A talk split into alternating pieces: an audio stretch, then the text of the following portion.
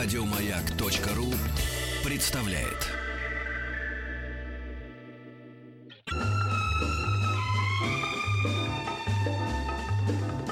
Дышите глубже. С Петром Фадеевым.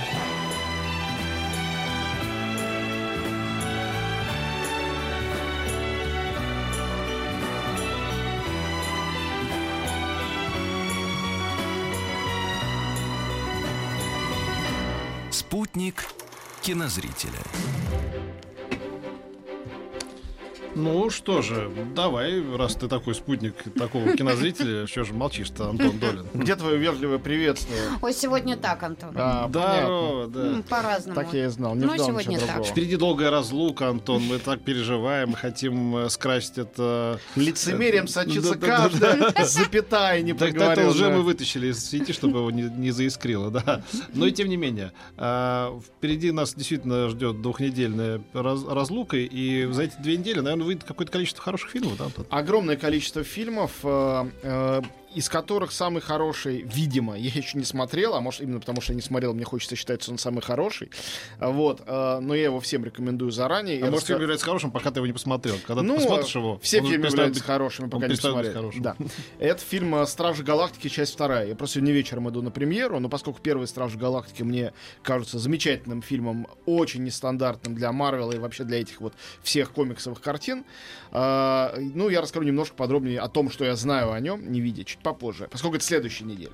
На этой неделе куча фильмов, и вот такая странная история, они все любопытные, ни один не назв- невозможно назвать такой безупречным, потрясающим, но они все интересные. И я уверен, что вот индивидуально каждый найдет себе ну, что-то такое по душе. Э, Наверное, э, самый из них все-таки замечательный и масштабный это фильм «Затерянный город Z». Что такое за город Z? Это действительно э, существующее понятие в науке. Э, Ну, долгое время так называли. Город, э, который предполагается, что соответствует легендам об Эльдорадо в джунглях Амазонии. То есть древняя полностью из золота сложенная цивилизация, огромный город, который там был э, в времена древнейшие, видимо, еще до конквистадоров и до того, как вообще европейские завоеватели туда пришли. Э, Но долгое время считалось, что это, конечно, миф, легенда, примерно как у Шлимана строем, строй была так, а этим Шлиманом был такой полковник Фоссет. А, Этот полковник Фоссет, э, он был действительно полковником э, британской армии. И э, на рубеже, значит, 19-20 он рос, видимо, читал много приключенческой литературы и решил найти Эльдорадо. Вот, после того, как он понял, что с его каким-то не очень аристократическим происхождением супер карьеры в армии ему не сделать, и он поехал туда. Фильм «Затерянный город Z» мог бы быть таким Тарзаном или Индианой Джонсом. Но сделал его режиссер Джеймс Грей. Режиссер это совершенно фестивальный. Это такой наследник э, Копполы и Скорсезе, как считают критики, в особенности французские. Многие его фильмы были в Каннах. Первый его фильм «Маленькая Одесса», может, вы его видели, был когда-то в Венеции. Он э, сын э, еврейских иммигрантов из Российской империи, человек, который исследует э, вот эту вот э, русскую иммиграцию э, в, в Америке в таком криминальном жанре на протяжении всей жизни. У него были очень симпатичные фильмы, но ни один из них не был по-настоящему масштабный, а это как бы большой проект, но при этом все равно не голливудский. И поскольку это режиссер авторского кино, он делает это скорее в духе раннего Вернера Херцога. Если кто-то видел или помнит фильмы «Агир и гнев Божий», «Фицкаральда», история об этих идеалистах, которые попадают в джунгли, которые сами начитались, э, э, там, не знаю, Фенемора Купера, условно говоря, и хотят э, там, чтобы все эти чудеса материализовались. Но когда они оказываются там, разумеется, там москиты, змеи, недружелюбные э, местные и э, никаких следов всех этих чудес, на которые они надеялись. Но у э, Фоссета была интересная э, судьба на самом деле. Он продолжал надеяться и верить, что найдет Эльдорадо, и возвращался туда в джунгли раз за разом, пока не поехал в свою последнюю экспедицию и не пропал там без вести. Ну, погиб. В 25 году это было. А дальше началась э, война, Вторая мировая, ну, он из Британии был, и всем стало не до него, не до его открытий. И он остался в истории как такой идеалист, веривший в какую-то сумасшедшую вещь, нашел какие-то граффити, какие-то обтесанные камни и решил, что там была цивилизация. И примерно лет 15 назад новейшие исследователи, э, исследования обнаружили, что он был абсолютно прав. Что действительно цивилизация была. Она недоисследована, недонайдена, но сегодняшние археологи склоняются к тому, что Фоссет был визионером, который провидел реальность. Повторяю, история совершенно как с Шлиманом, только Шлиман успел доказать всему миру, что он был прав, а Фоссет нет. И вот эта история этого потрясающего человека, не, конечно, биографический фильм, а именно история его путешествий, э, очень хорошо Чарли Ханнем о котором, честно говоря, я думал хуже. Он такой, такой верильный красавец, э, новый герой, много снимавшийся в сериалах, э, э, главную роль игравший в большом кино в Тихоокеанском рубеже. Он в главной роли, он замечательный здесь. Я посмотрел сейчас трейлер, вообще обалденно. Сейчас скажу еще, почему это обалденно. В двух других главных ролях Сиена Миллер, малоузнаваемая, играет его жену, и замечательный. Паттисон! Да. Я вот, вот прям... Роберт Паттинсон, он здесь играет, ну, чтобы всем было понятно, Паганеля. Он бородатый, в очочках, худощавый, такой нелепый ученый в этих джунглях, не знающий, что делать. Вся его эта а, романтическая стать вампирская, она как корову языком слезала. Это замечательная актерская работа. Но главное, чем этот фильм хорош, правда, вот, вот поверьте мне, не как э, там эстету, а вот как обычному зрителю. Фильм на 35 миллиметров снят, совершенно потрясающий, оператором Дариусом Хонжи. Это один из самых лучших операторов наших дней. То, как он снимает, возможно, даже без искусственного освещения, эти джунгли, это с ума сойти. Вот пр- просто с ума сойти. Это красота нечеловеческая. А, это рожденный в Иране оператор, ну, всю жизнь работающий, конечно, в Америке. Он работал с Вуди Алленом, снимал для него, ну, в частности, из последних «Магию лунного света» и «Иррационального человека». А, он снимал «Любовь» для Михаила Ханеке. А, то есть он и в Европе работает, и э, в Америке, где только он не работает. Он снимал э, «Комнату страха» для Дэвида Финчера. Он снимал «Эвиту» для Алана Паркера. Это потрясающий... Он снимал «Ускользающую красоту» красоту для Бертолуччи. Если нужна такая универсальная рекомендация, лучше это не придумаешь, по-моему, визуально. Да, да, да. Фильм невероятный. Вот. Э, и 7 снимал тоже он для того же Финчера. Поэтому хотя бы для, если вас вдруг не интересует этот сюжет, эта история, хотя бы для того, чтобы посмотреть на это как на произведение визуального искусства, идти на затерянный город Z нужно обязательно. И это действительно событие. Многие поклонники Джеймса Грея, потому что у него такая нелепая культовая слава, говорят, что он сдался, что он больше не, что он пытается сделать э, голливудский фильм. Это все не так. Кино действительно нестандартное, необычное, визуальное, странное. Э, не оптимистическое, не пессимистическое, такое задумчивое. Слушай, я хотела спросить, тут в трейлере мелькает лицо пожилой женщины, ну, какой-то вот актрисы. Это не Елена Соловей, случайно? Uh, я не знаю, очень может быть, потому что вообще-то он работал с Еленой Соловей, Джеймс вот Грей. прям я сейчас не, остановлю, не, не на знаю, паузе в этом ли... покажу вам. Он, он ее снимал. Он ее снимал в одном Мне из... кажется, да, она, да, она... она играет здесь, да. Вот я же говорю, прям что вот мелькнуло э, лицо, я думаю, Соловей, что Да, ли? Джеймс Грей ее снимает. Я же говорю, у него вот эти вот русские, древние какие-то корни, они очень для него важны. Вот, Мгм. давайте сделаем маленький перерыв, перейдем к следующим фильмам, но этот вот я рекомендую от души.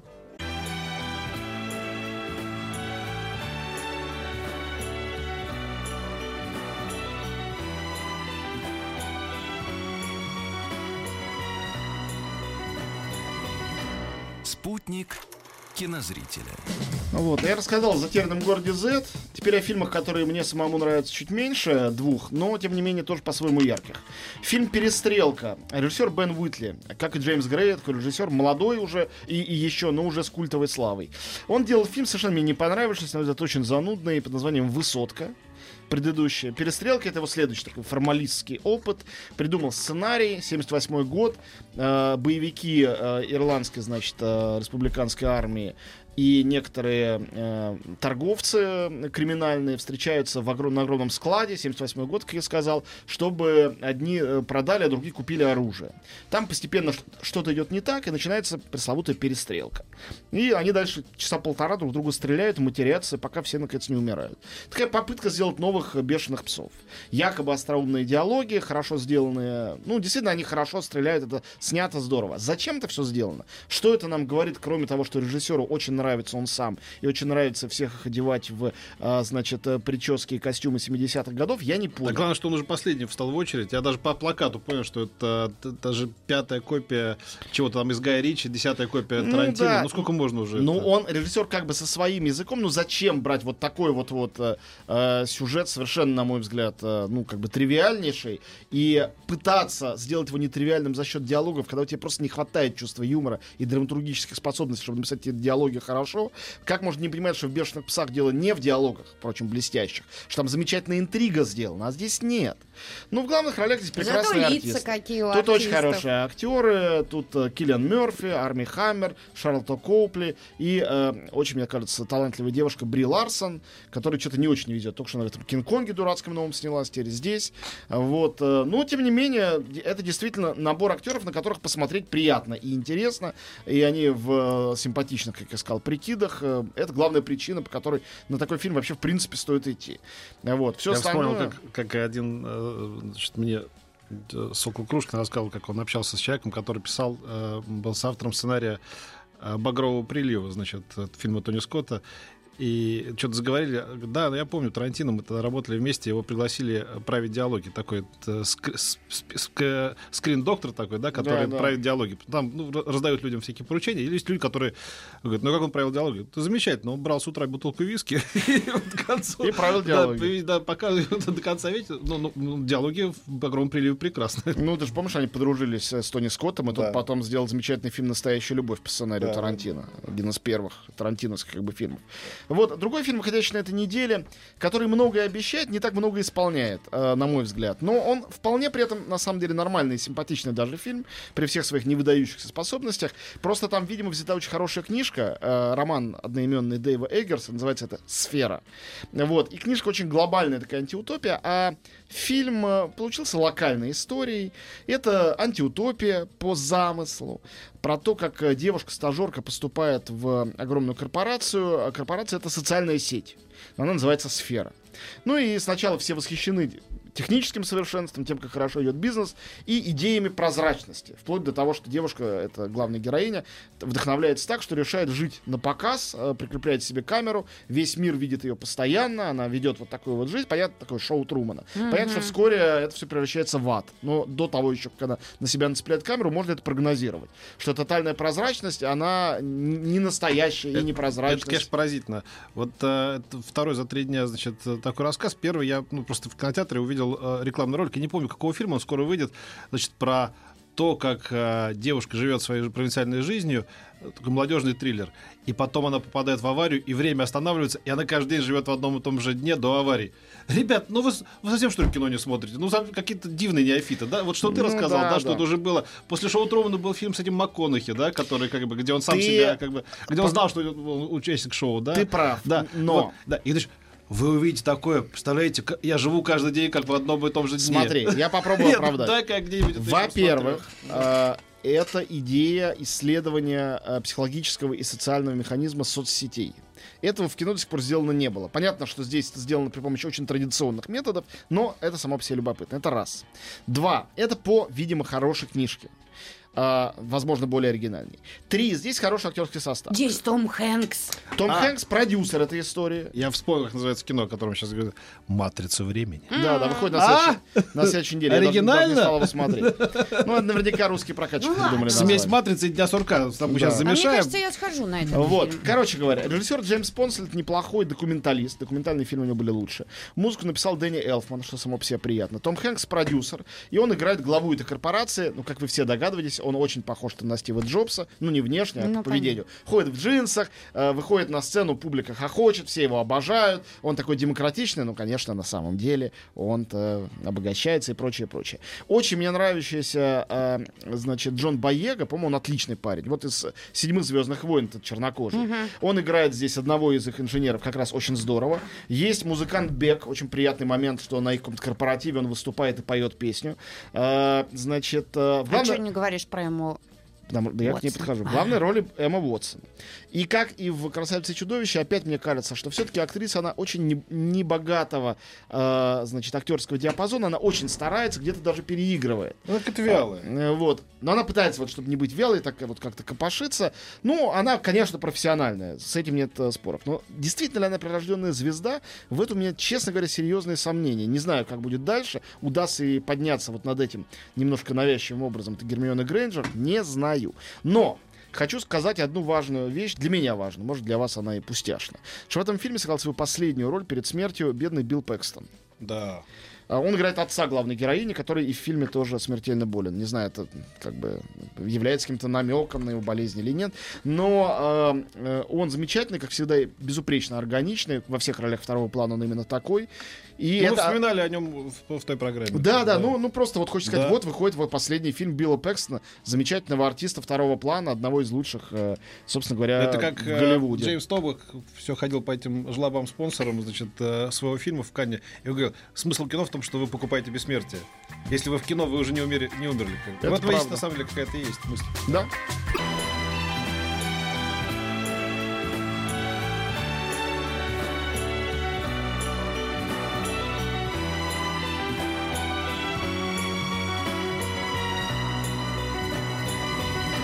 Спутник кинозрителя. Антон Долин на своем месте. Жалко, не можем мы поделиться. Не надо, не шутим. А, О новинках а, мы говорим. Да, продолжаем. Огромное количество всего, как я сказал. Итак, я рассказал уже о фильмах «Затерянный город Z», «Сфера» и «Перестрелка».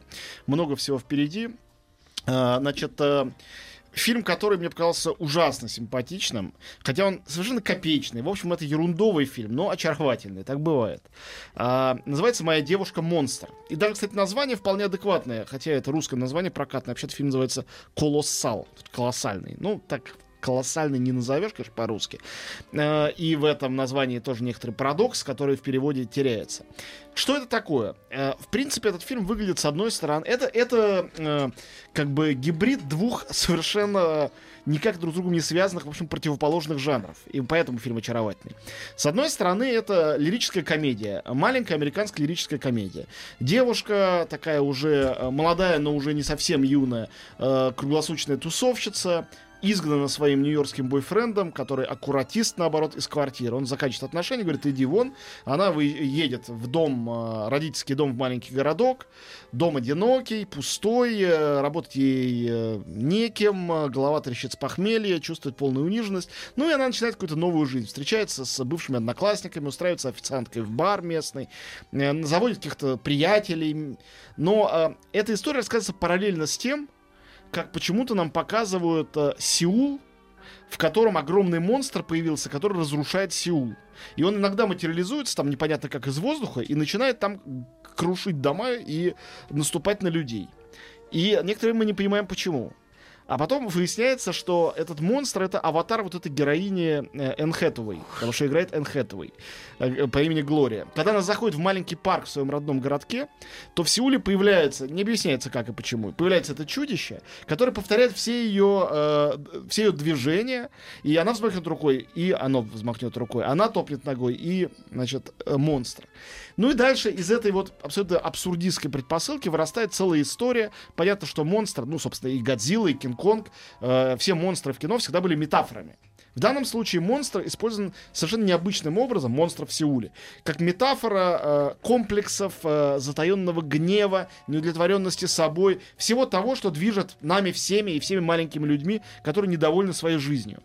Это очень необычный ход, очень здорово использованный. Испанский режиссер Нача Вигалонда делал, кстати, неплохой, недооцененный фильм под названием «Открытые окна». Это был тоже крошечный хоррор с Элайджей Вудом э, и порнозвездой Сашей Грей. Интересный был фильм.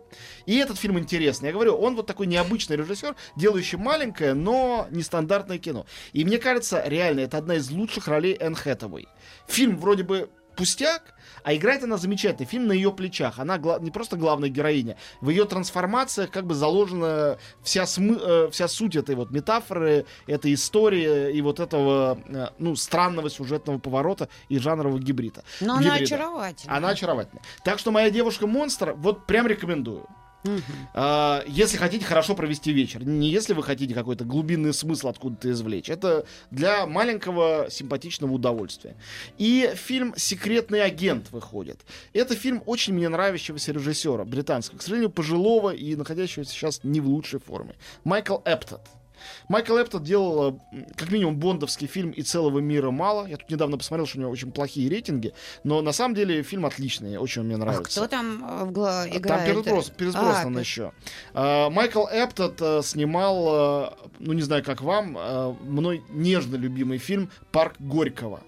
А, я считаю, что это был... Горький парк. Горький парк. Я считаю, что это чудесный фильм. а, Как сейчас помню, следователь там звали Аркадий Ренко. Вот. Но это, это там очень хороший сюжет, там великолепные актерские работы. Это реально хороший фильм. Чудесная эротическая сцена. А, Он, он прям мне впечатался в память. Я его смотрел, наверное, лет там 25 назад. Помню его очень хорошо с тех пор. И э, Эптон делал фильм «Код Энигма». И вот сейчас он сделал опять типа такой политический триллер. Но на этот раз довольно стандартный. Это такой немножко полнометражная родина. Ну, в смысле, сериал Родина, я Мгм. имею в виду. Э, героиня спецагента, э, она в Лондоне ищет э, людей, которые готовят теракт. Потом, конечно, выясняется, что вокруг есть э, спецслужбисты, которые хуже, чем любые террористы исламские, как всегда бывает. В главных ролях Нуми Рапас, хорошая актриса, Орландо Блум, у него роль тут небольшая, и, э, значит, э, э, Джон Малкович и Майкл Дуглас. Ну, вот ради актерского состава в основном имеет смысл идти. А, Потому что, честно говоря, кто там хороший, кто плохой, ну, может, это дело в моей насмотренности. Я минут через 15 догадался и не обманулся. Это для меня в случае триллера детектива, конечно, знак неудачного фильма.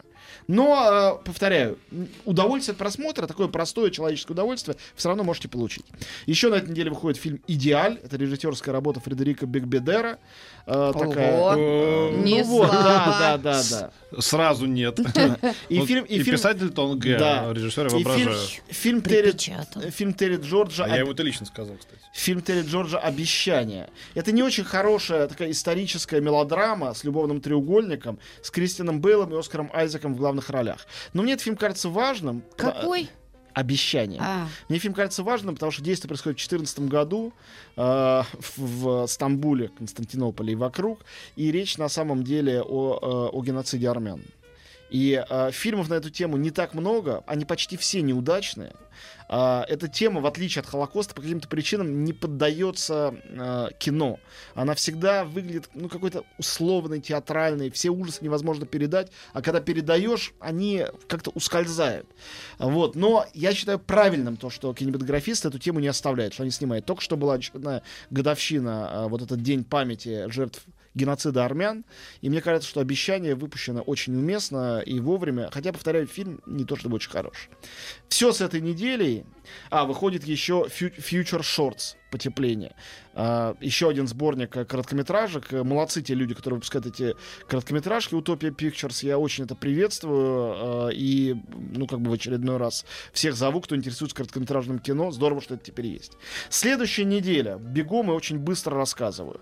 Поскольку каникулы есть детский фильм, а именно мультик китайский Rock Dog, говорят, очень смешной. китайский? Да, китайский, Мгм. там очень хорошая анимация. Мгм. Есть биография певицы Далиды, «Любовь и страсть Далида» называется по-русски, сейчас называется просто Далида, Лиза Азуэлос. Очень традиционный, э, ну, так, с Винсаном Пересом в том числе, ну, такой э, трогательный французский байопик, история жизни певицы. Но поп- это не документально. не-не-не, это игровое кино. Ну, такое, довольно обыденное. Вот, выходит очень симпатичный немецкий фильм «Однажды в Германии» с Морицем Бляйптроем. Он как бы тоже про Холокост, но необычным образом. Действие происходит после войны, и главные герои — это те евреи, которые решили не эмигрировать. Не уезжать ни, ни в другие европейские страны, ни в Штаты, ни в Палестину, а остаться, продолжать жить в Германии. Почему они остались? Чем они занимались? И там такая почти остабендеровская, на самом деле, плутовская история о команде евреев, которые решили торговать постельным бельем. И как это все делается в послевоенные годы. Я бы сказал, рискованный довольно ракурс для этой темы, но интересно это сделано. Ну и Блейб Трой замечательный совершенно актрис, э, а- актрис, да, актер. Он очень хорошо играет, э, и он органичный, э, и остроумный, и хороший. Ну и главное, что выходит на следующей неделе, конечно, Стражи Галактики 2.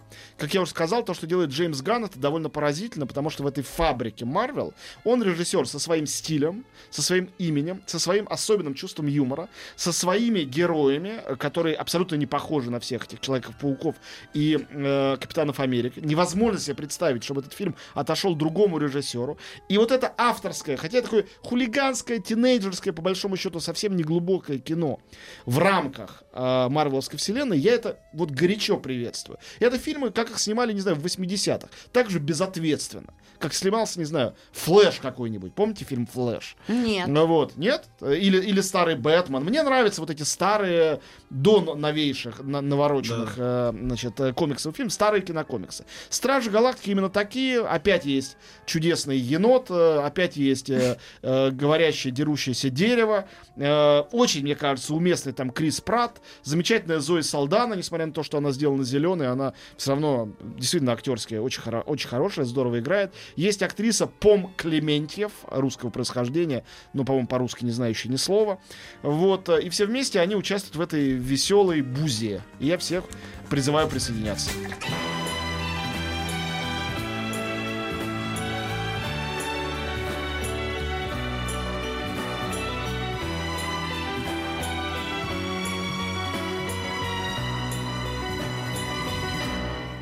Спутник кинозрителя. Вот, и я рассказал о э, прокатных премьерах, э, но не рассказал о том, что на этой неделе есть еще уникальные показы, и сейчас я объявляю это для жителей некоторых городов, наверное, только для москвичей скажу о том, что в кинотеатре «Пионер» 29-го будет два сеанса фильма «Ноктюрама». Это одна из сенсаций прошлого года, картина французского режиссера Бертрана Боннелло. Он такой, э, как сказать, проклятый поэт. э, э, у нас в прокате, мне кажется, был едва ли не единственный его фильм э, Сен-Лоран. А нет, был еще Дом терпимости перед этим. Такие наименее скандальные его картины на самом-то деле. Перед этим было бог знает что. Солоран, там. ерунда была. Нет, ну почему? Он был очень стильный, красиво сделанный. Их было два фильма, ты главное не путай. Может, ты видел А. тот, который хуже. Ну да. Вот, э, Ноктюрама это фильм на самом деле о современном терроризме, о его причинах. Не об исламском терроризме, это фильм в известной степени фантасмагорический, это не, э, не какое-то реалистическое кино. Он очень здорово сделан, невероятно эффектный и красивый, поэтому для тех, кто интересуется авторским кино европейским, э, это вот прям обязательный пункт программы Ноктюрама Бертрана Бонелло. Кстати, я думаю, что если в Пионере все билеты будут раскуплены и люди придут, то, может быть, потом какой-то ограниченный прокат фильма тоже устроит. Было бы очень неплохо. Вот. И э, иное кино мои любимцы выпускают э, э, с... Сегодня какое? 27 да?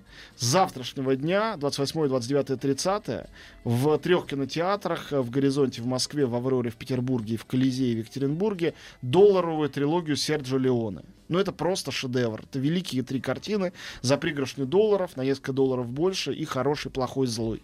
Ну, если хотите один из них посмотреть, то, посмотреть, то смотрите третий. Хороший, плохой, злой, наверное, самый из них гениальный. Но, конечно, все втроем они смотрятся потрясающе. Это те самые фильмы, где появился, извините меня, человек без имени, тот самый сыгранный, придуманный, созданный Клинтом Иствудом. Вообще молодой Клинт Иствуд. Э, один стоит того, чтобы это увидеть. Но в хорошем, плохом, злом, кроме него, есть еще Илай Уоллах и э, Ли Ван Клифф в других двух ролях. Э, ну, фильмы, разошедшиеся на цитаты, и вы все знаете музыку из этих фильмов. Все, каждый из вас без исключения знает эту музыку, хотя многие не знают, что это Эннио Мариконе молодой написал, и что прозвучало это впервые в этих фильмах, но вы знаете эти мелодии. И, конечно, вы все знаете Серджио Леона, просто многие у нас в стране его знают как автора «Однажды в Америке» исключительно. Но на самом деле миру он больше известен как создатель спагетти-вестернов. И как человек, который вы- вывел на авансцену того же Клинт Иствуда, который придумал эту постмодернистскую эстетику. А, Фильмы которого потом а, а, цитировали все, включая Акиру Курасаву. И кто-то, я не знаю, кто вообще прошел мимо его влияния.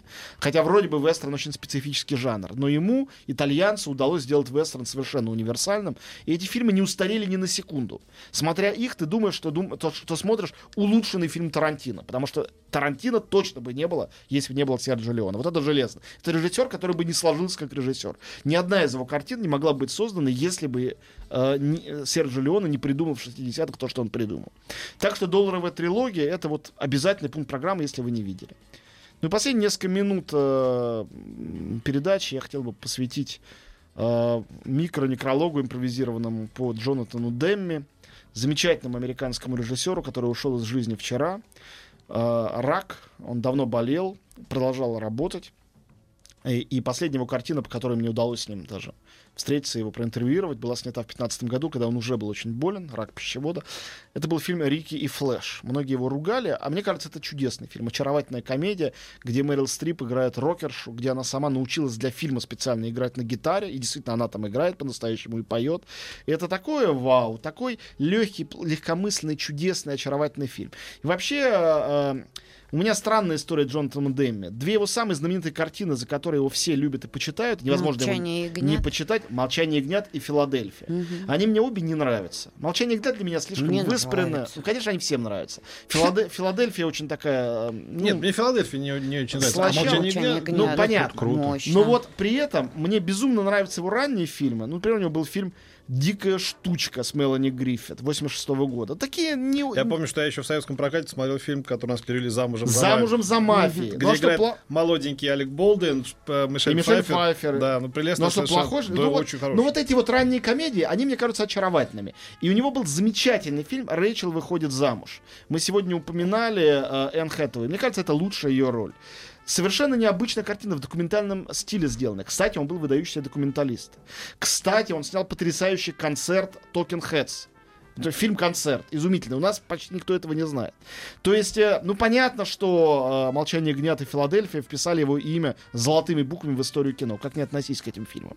Но э, то, что Джонатан Демми был не только этим, то, что он был настолько разным, то, что у него были и комедии, и фильмы ужасов, и житейские драмы, и документальное, и игровое, и Мэрил Стрип, Том Хэнкс, Джоди Фостер, Энтони Хопкинс, ну и там Мелани Гриффит, значит, значит, э, и Алек Болдуин. Это все люди, которые, собственно говоря, э, ну, некоторые из них лучшие свои работы получили именно с ним, или одни из лучших.